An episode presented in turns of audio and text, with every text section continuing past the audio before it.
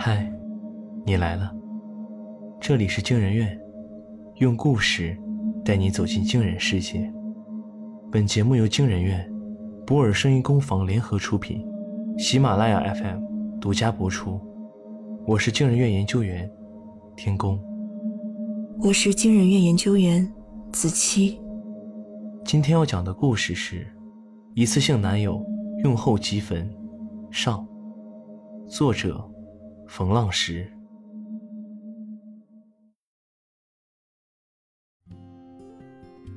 人们先是有了一次性的筷子、外卖、卫生巾、代孕，然后有了一次性的剃须刀、马桶垫和内裤。一次性产品不但种类繁多，而且方便至极。后来有了一次性爱情，在一起一天就啪啪，一个礼拜就拜拜。又有了一次性书。从当当买的书，到家后只看一两页，就算是看完了。又有了一次性健身，办了张年卡后，一年只去一次。直到一次性人类的出现，他们生来即是为了被使用，就像随餐附带的一次性餐具，经过多道工序被加工出来，只等被使用一次，然后丢弃荒野。他们改变着这座城市。也改变了市民们对时间和生活的理解。这些一次性人被分为很多种类，有不同的作用。小到教孩子高中几何，中到过年回老家假结婚，大到火灾营救的替身。我的室友阿南就是其中一个。因为只有二十年使用时间，和按部就班的我相比，他的生活倒显得热血很多。我时常陪他喝酒，并答应在他死后。帮他料理后事，也不知道什么时候能让我们一次性人恋爱，一次性人的婚恋问题就不是问题了吗？他时常这样抱怨。我们一辈子单身也太难了。嗨，我不是一次性的也单着。我给他看网上的留言，很多人都会说希望自己是一次性人，但因为身份的特殊性，在这个社会上。仍然有很多人不接受一次性人，所以阿南也一直活在隐藏当中，即使他的外形与常人无异。要不我去网上约会试试？他开始冒馊主意。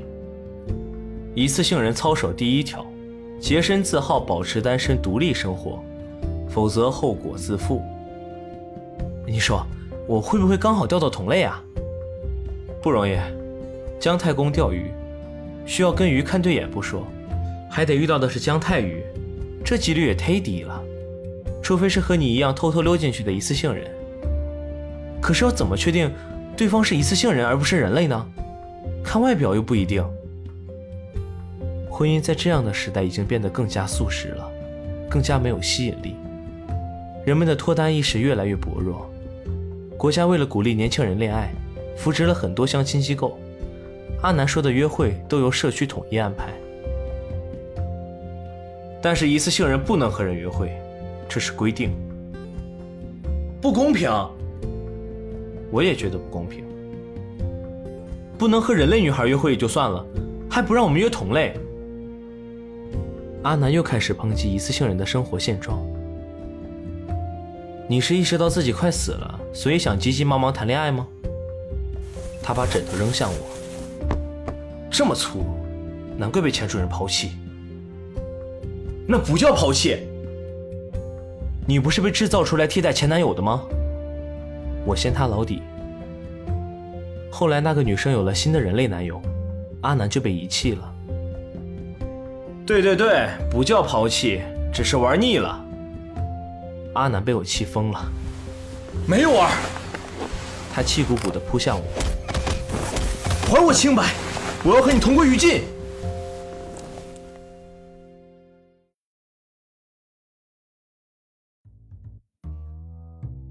没想到几天后的周末，事情有了戏剧性的发展。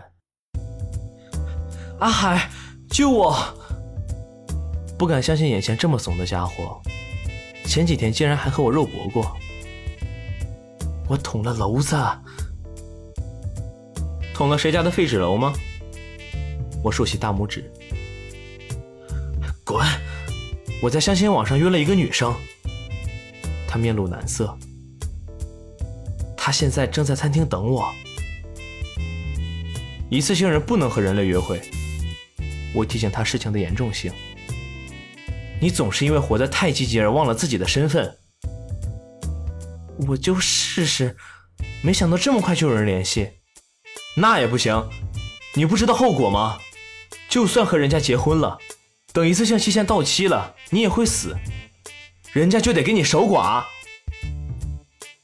知道了，知道了，我这不是想还有你吗？你心真大，我可不背锅。但最后，还是我替他去见了那女孩。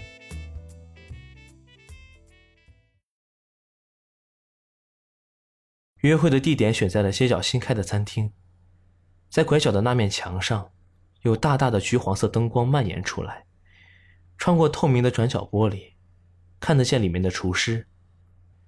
我到的时候，他已经在那里了，和照片里一样，看起来很安静。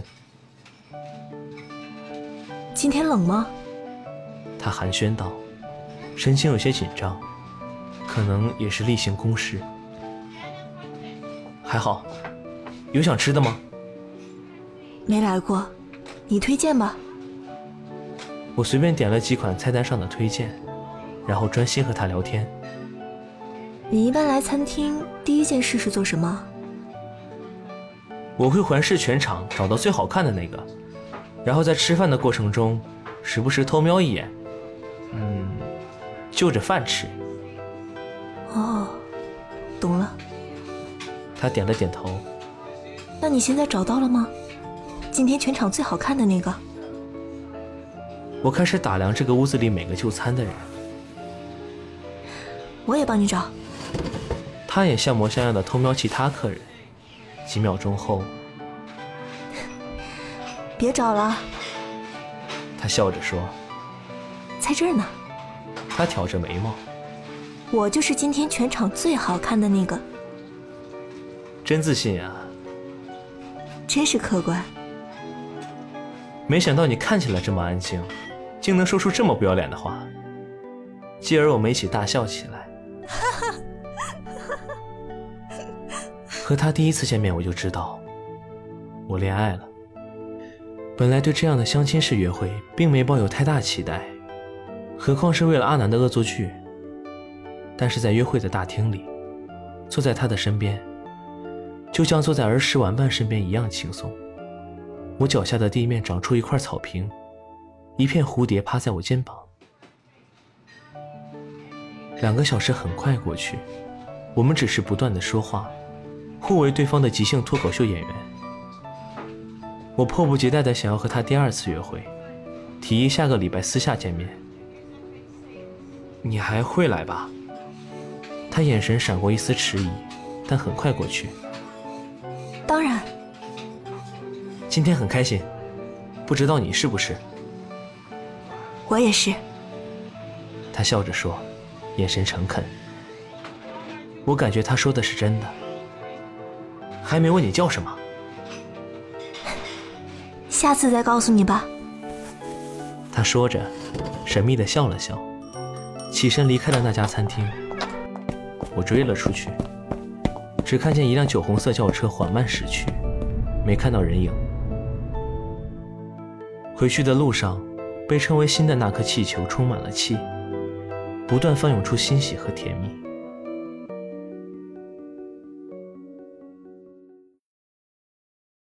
整个礼拜我都在盼望周六的约会，忙了五天，周六对我如此重要。我如约来到第二次约会的地点。希望能将上次未完待续的谈话继续。你还没回答上次的问题。什么问题？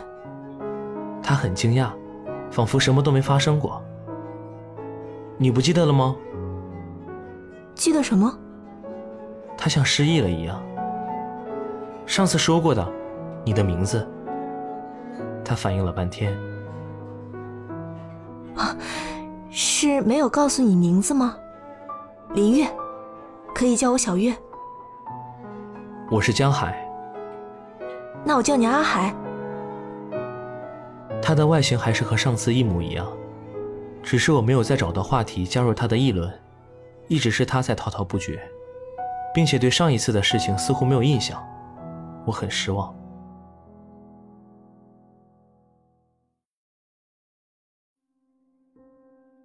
约会结束后，我闷闷不乐的回家了。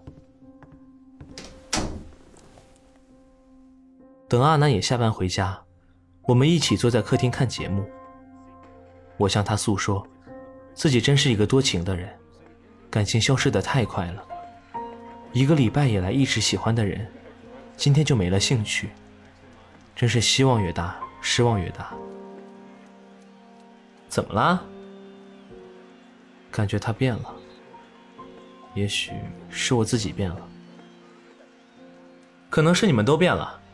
这个世界爱情消失的很快的。他摆出一副我早知道的表情。是啊，这个世界越来越一次性。看来我们一次性人是绝佳的恋爱对象啊。反正只要爱一次就扔了。他不要脸的得意起来。真没见过你这么大的脸。不能心里觉得我不要脸，嘴上说我脸大，前后有矛盾。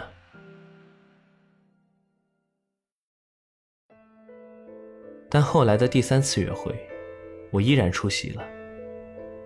面对林月，我胸中依然有很多话想说，却说不出口。我们最初的默契已经不在。我不得不向你坦白，我对你的好感时而多一点，时而少一点。每次的你，在我眼里都是不一样的，而这种感觉我无法控制。他紧锁眉头，沉思了一会儿，然后扑哧笑了出来。我大概知道了，为什么你会这样。